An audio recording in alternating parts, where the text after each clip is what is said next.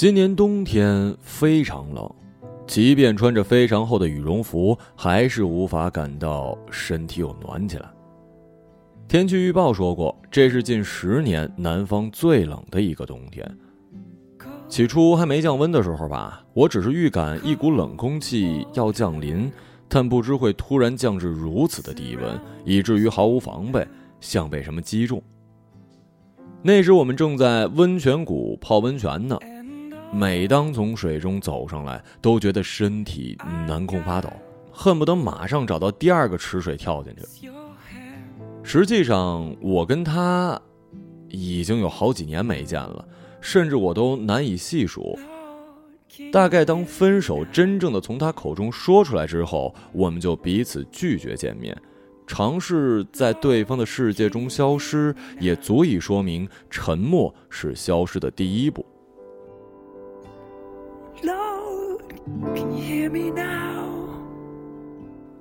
今年入秋的时候，我们共同的朋友举行了婚礼，才无可避免的当面碰面了。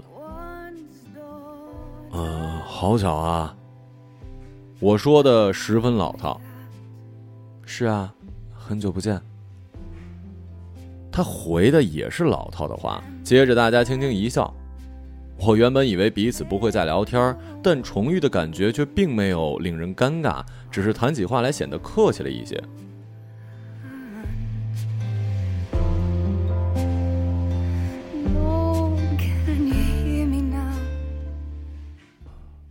太冷了，赶紧下去，就这池子吧，不挑了。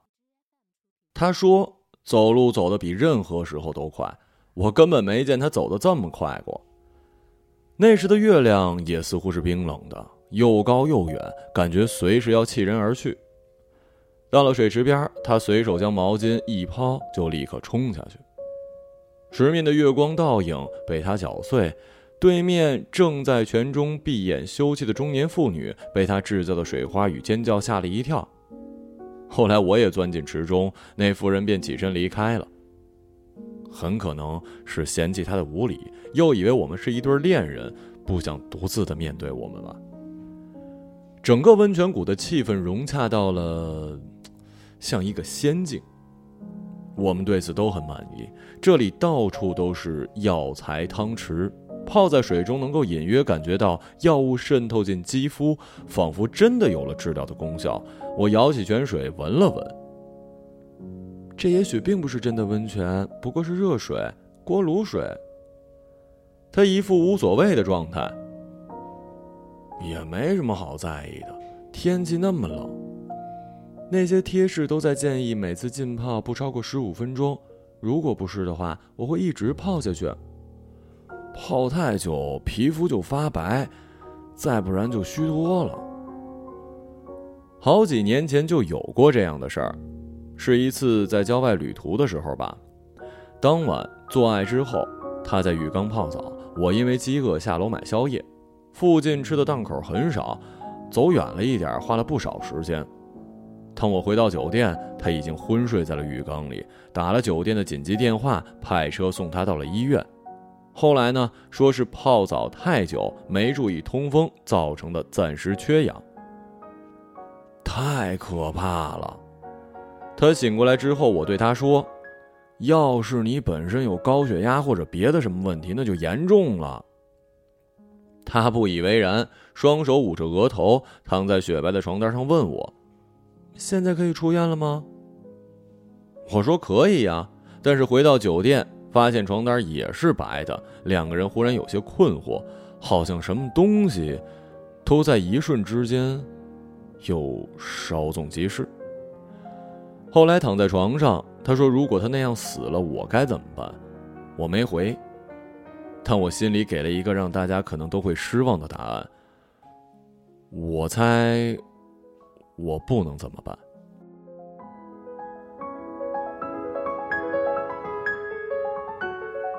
纵使生活实在无情，也还是能活下来的。事情不会因为一个人的生命终结而彻底崩溃。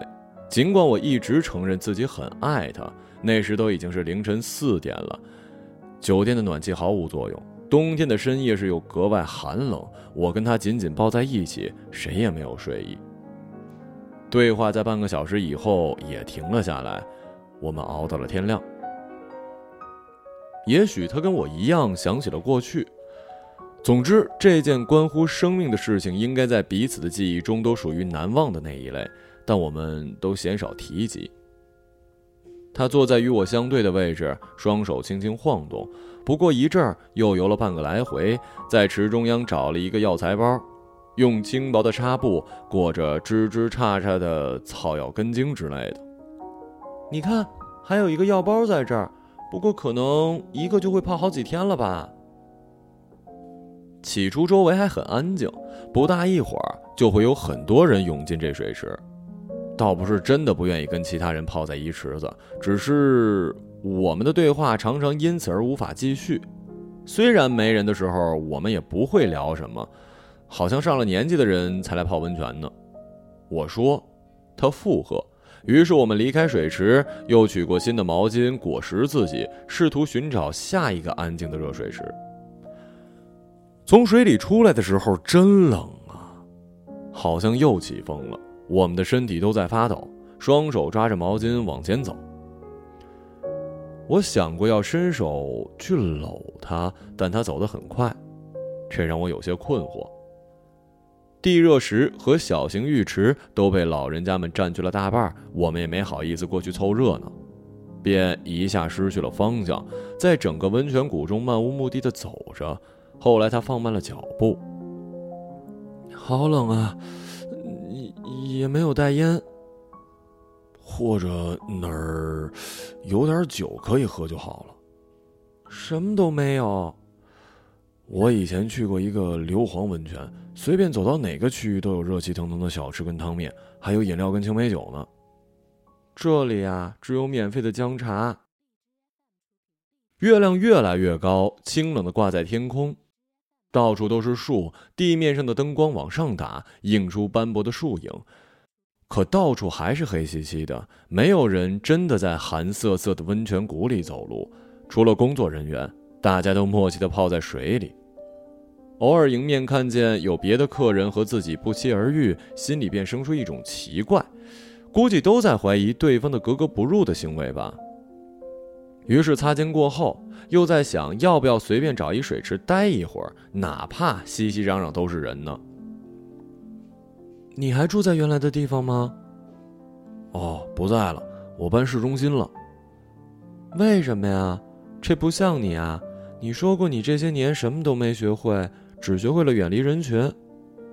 是那么回事儿，但搬家只是因为我没办法常常一个人做饭。住到市区对你来说只是为了不做饭，可以叫更多的外卖，或者下楼就能找到餐厅。我以为你还会一直自己做饭。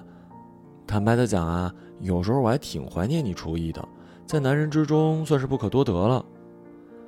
一个人很难把控分量，也不是真的不做，只是常常吃完之后独自洗碗那段时间特恍惚。他慢下来望了我一眼。又背对着我，所以你还是老样子吧。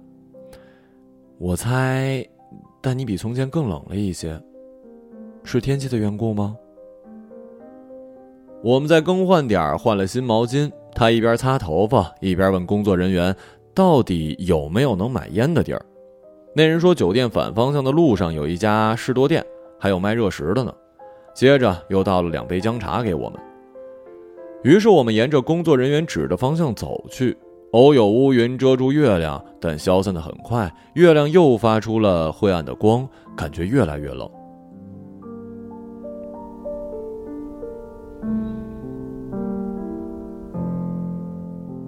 也不是天气的缘故，不过我本身讨厌冬天。有人喜欢四季分明啊。小时候我就想过移民到热带。不过长大之后才知道，移民需要很多钱，而且不一定能。梦想随时都在破灭，你又不是没习惯。你现在还好吗？还单身着呢？我以为当我说出单身或者在恋爱中的差别，在于他心里有挂念着我，事情如果发生什么枝杈的方向，也取决于他的表态。然而他只是顺着这个话题延续下去。啊，还是一个人。我也是一个人，但是我最近才一个人。我没回应，等他继续说。他伸手梳着自己头发。你知道吗？有时候明明知道有些东西不能因为害怕而事先放弃，谁都懂，谁都会坚强的这样说。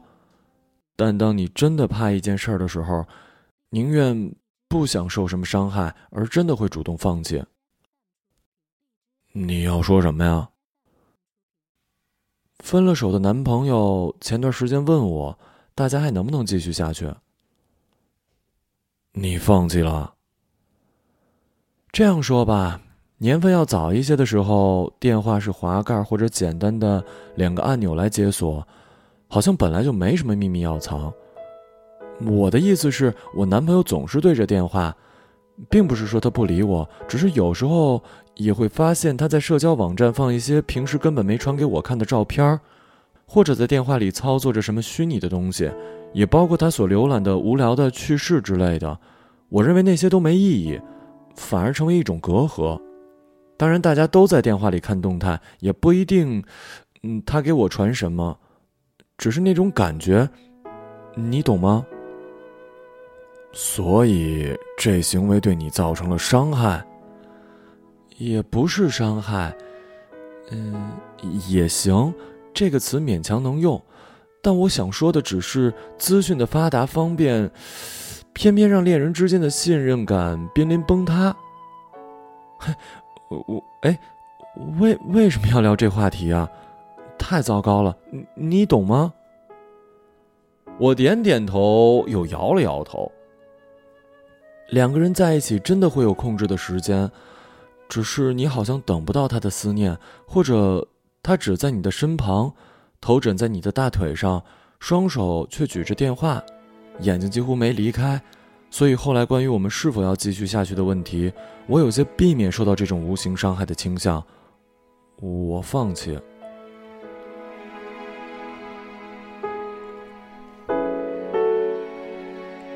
只是大家都将生活的事儿寄托在电话上，这件事本来没什么不对，我认为不必太过在意，是生活的一种形式，又或者说有人不上心，有人天性就很冷淡。也是，那时我们分开，连再见都是电话里说的。我那天没有打开微信，而是传了信息给他。到了晚上，我才知道自己每个月有二百五十则消息是免费的。发出去之后，运营商给我提示当前套餐余额，其中关于信息一条显示还有二百四十九则。那一刻，我我突然特别想哭。你不应该为这样的事情难过。本来还不至于难过，实际上，我想起了你。他转过身，双眼在黑夜中微微有光，如同射向远处的灯。我想从他的眼睛看出什么，但又害怕他提出某种质询。因为什么呀？以前我们经常互发讯息，不是吗？那才是恋爱的感觉，没有太过依赖电话。放学收到你的讯息，问我想吃什么的时候，心里开心的不得了。后来有一次，我们偎在床上看电视，大概你睡着了，我看到你手机提示，不知你还记不记得，是一个不要脸的女孩问你什么时候娶她。你还能想起这件事儿啊？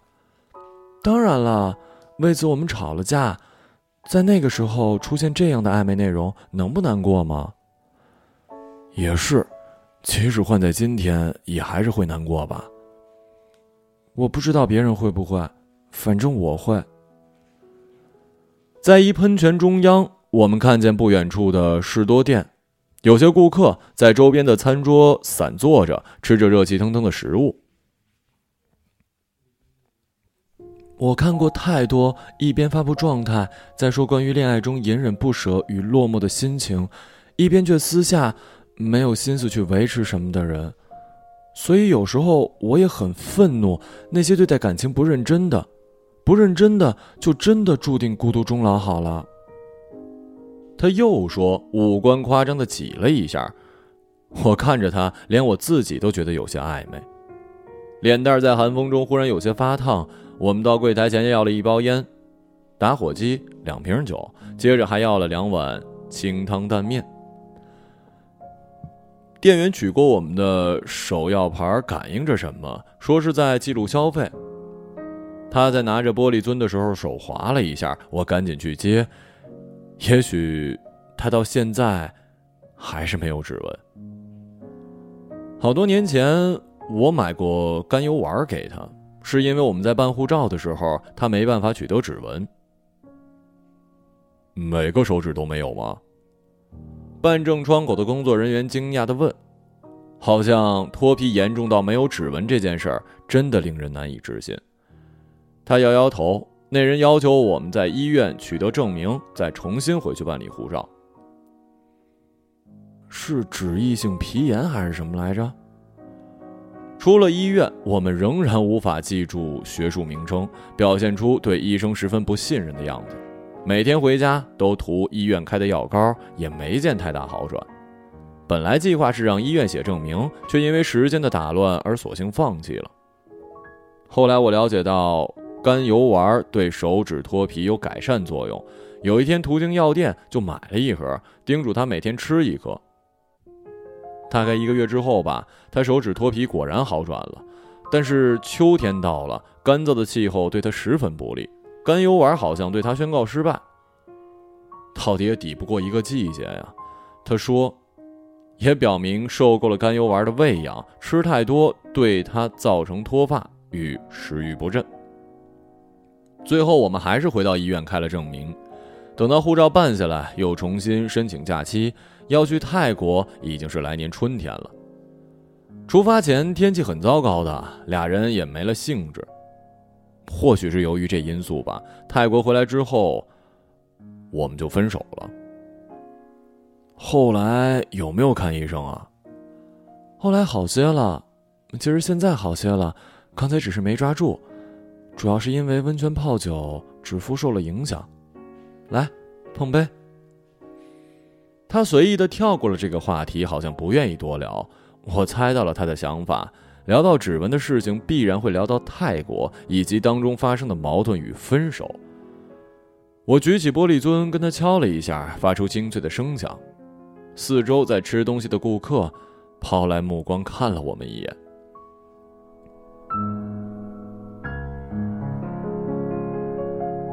碰杯喝酒的时候，两个人要眼神对视。为什么呀？法国人说，喝香槟的时候，如果不这样做，要经历七年很糟糕的性爱。好恶毒啊！但我们又不是在喝香槟，只是跟你说一下。哦，也许我这辈子都不会喝香槟了。我的人生没什么值得庆祝的事儿。但你可以因为朋友的庆祝而参与到香槟当中啊。啤酒不够冰，也许在寒冬中也少有店家。将冰柜开到很冷，我有些失望。汤面端上来的时候，我问店员有没有冰块，他摇摇头。不过汤面的味道还不错，我们俩很快吃光，暖胃饱腹的感觉让人充实了起来。从进入餐厅的那一阵儿，我就闻到了橙子的香味儿。现在是冬天，也许连着的士多店里有橙子在卖，但我们没有看到任何的水果。他好像没有发现什么好闻的香气，也可能是我自己的缘故吧。前几天我有些轻微的感冒，开始咀嚼吃维生素，它们本身带着鲜橙味儿。够吃吗？我问他，他脸部都鼓了起来，样子满足的点点头。有那一刹那吧，我们好像又回到了过去。当然，身处过往爱情的回忆之中，其实真的算不上什么好事儿，那些都不过是令我当时当刻感到心酸难过的想法而已。有人始终会为曾经有过的美好事物而试图美化生命，实则不能为自己的生活带来任何的好处。然而，不管怎么样，我们依然会在不经意间活在回忆的隧道，在灯火暗淡中小心翼翼地奔驰而去。事实证明，快乐的人从来不把自己困在往事的茧里。偏偏黑夜降临时，我们都不会变得理智。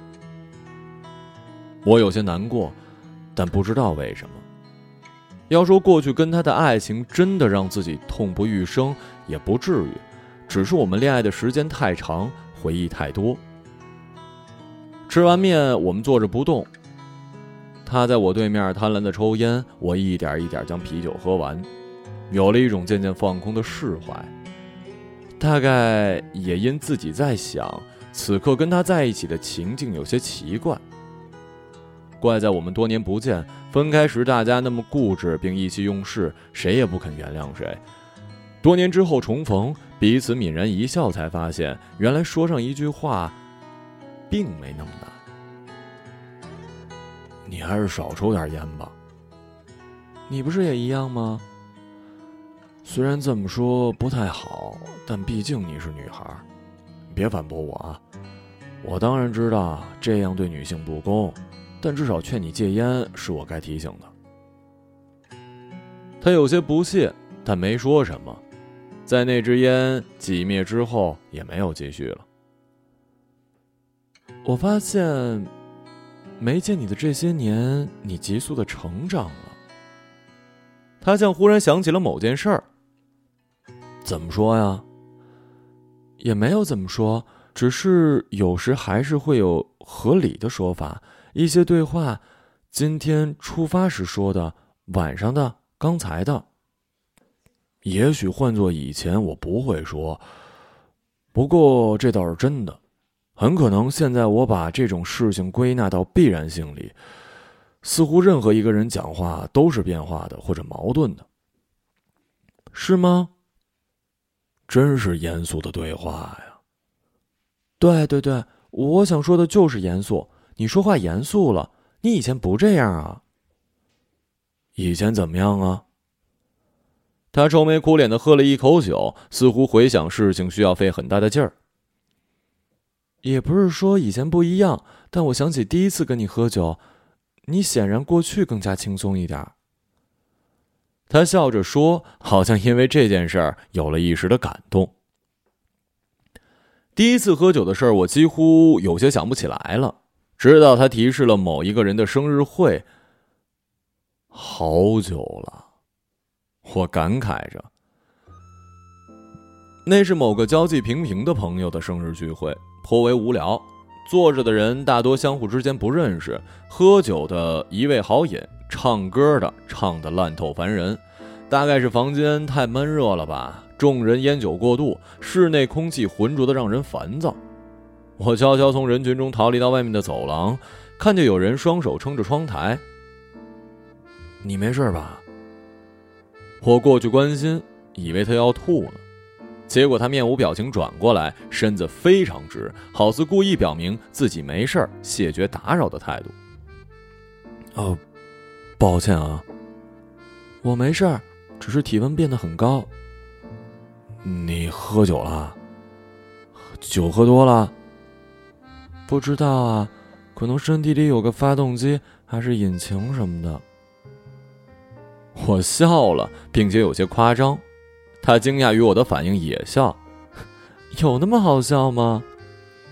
也许你身体需要调一调了。是吗？别告诉我你恰好有这样的工具哦。我我想我不会说那么下流的话的。他拿出一支烟递给我，自己又重新点了一支。谢谢啊。我说，是薄荷烟，有些凉。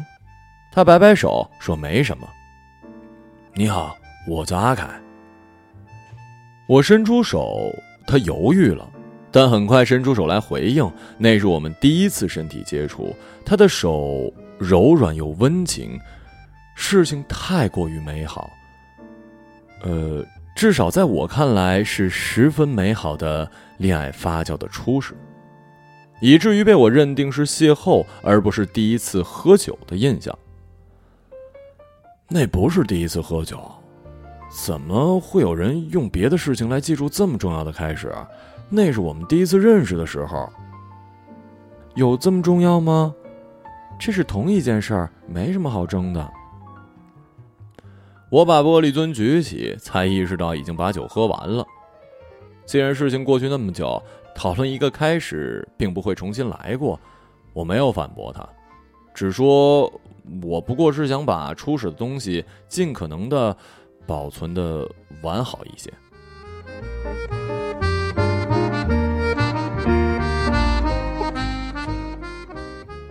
好或者不好，实则对别人没差别，反正你我心里清楚也就够了。也行。之后我们擦擦嘴巴，起身离开了。又因为吃的有些饱，没打算回酒店，就走走吧。他建议。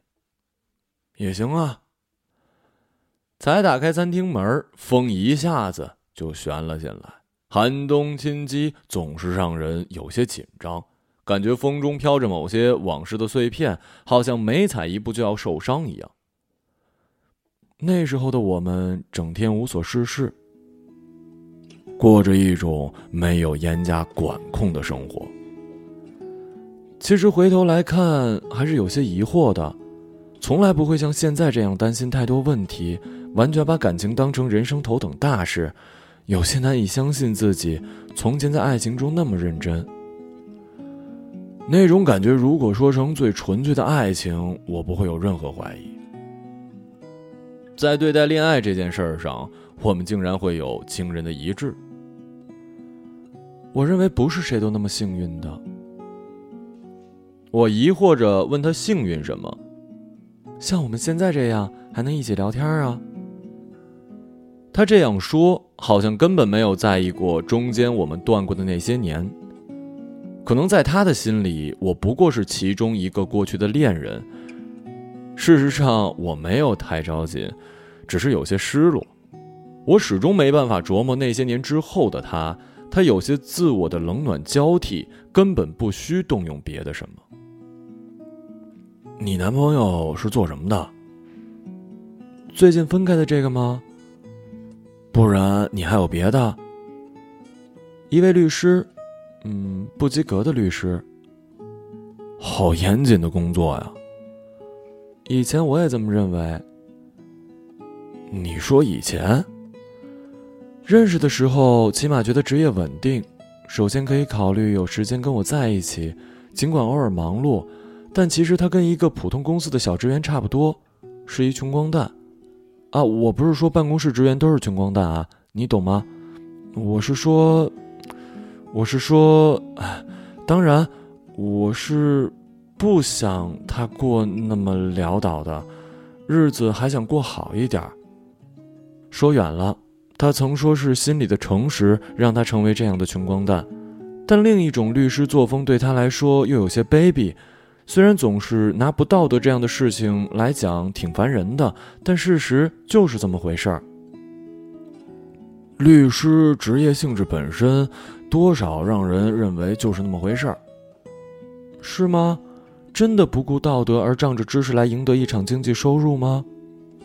我不知道啊，但这些都是职业，是一种生活方式的选择，而且人也没有那么伟大。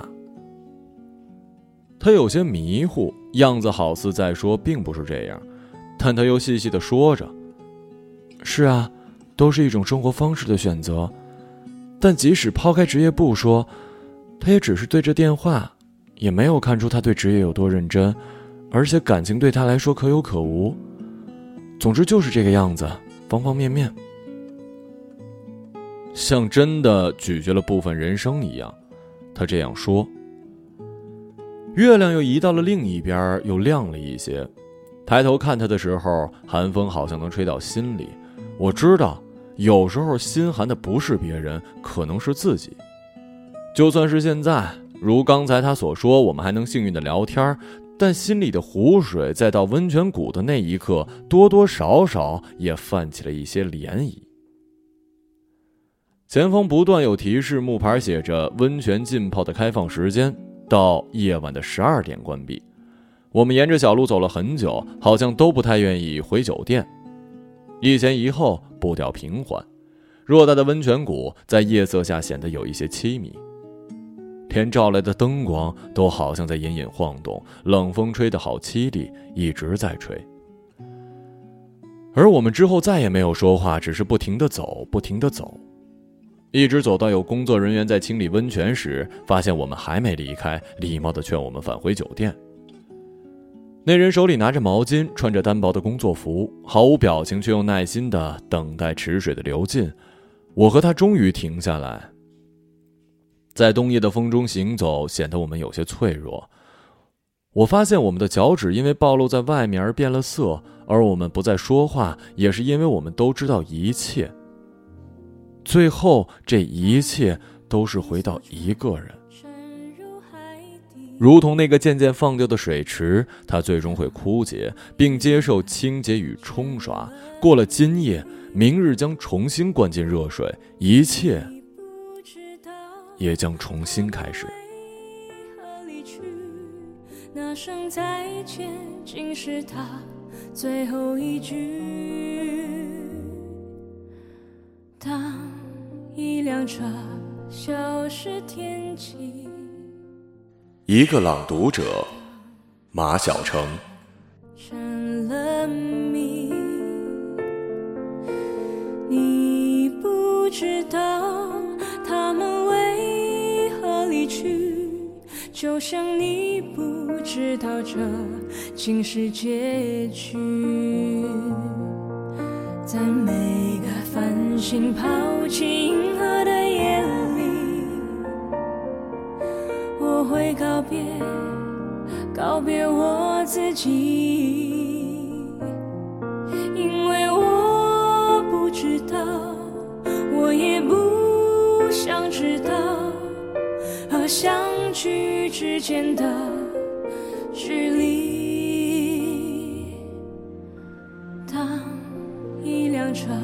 消失天际，当一个人成了谜，你不知道他们为何离去，就像你不知道这竟是结局，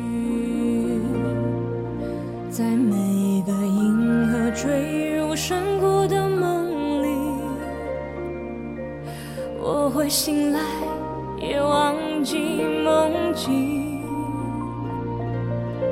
因为你不知道，你也不会知道，失去的就已经失去。当一艘船沉入海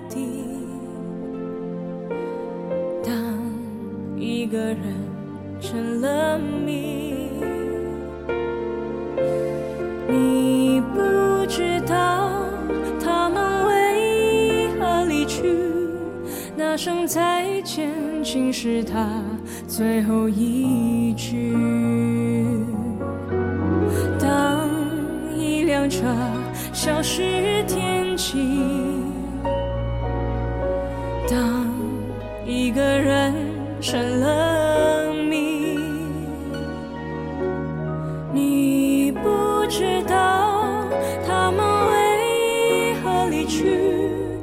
就像你不知道这竟是结局。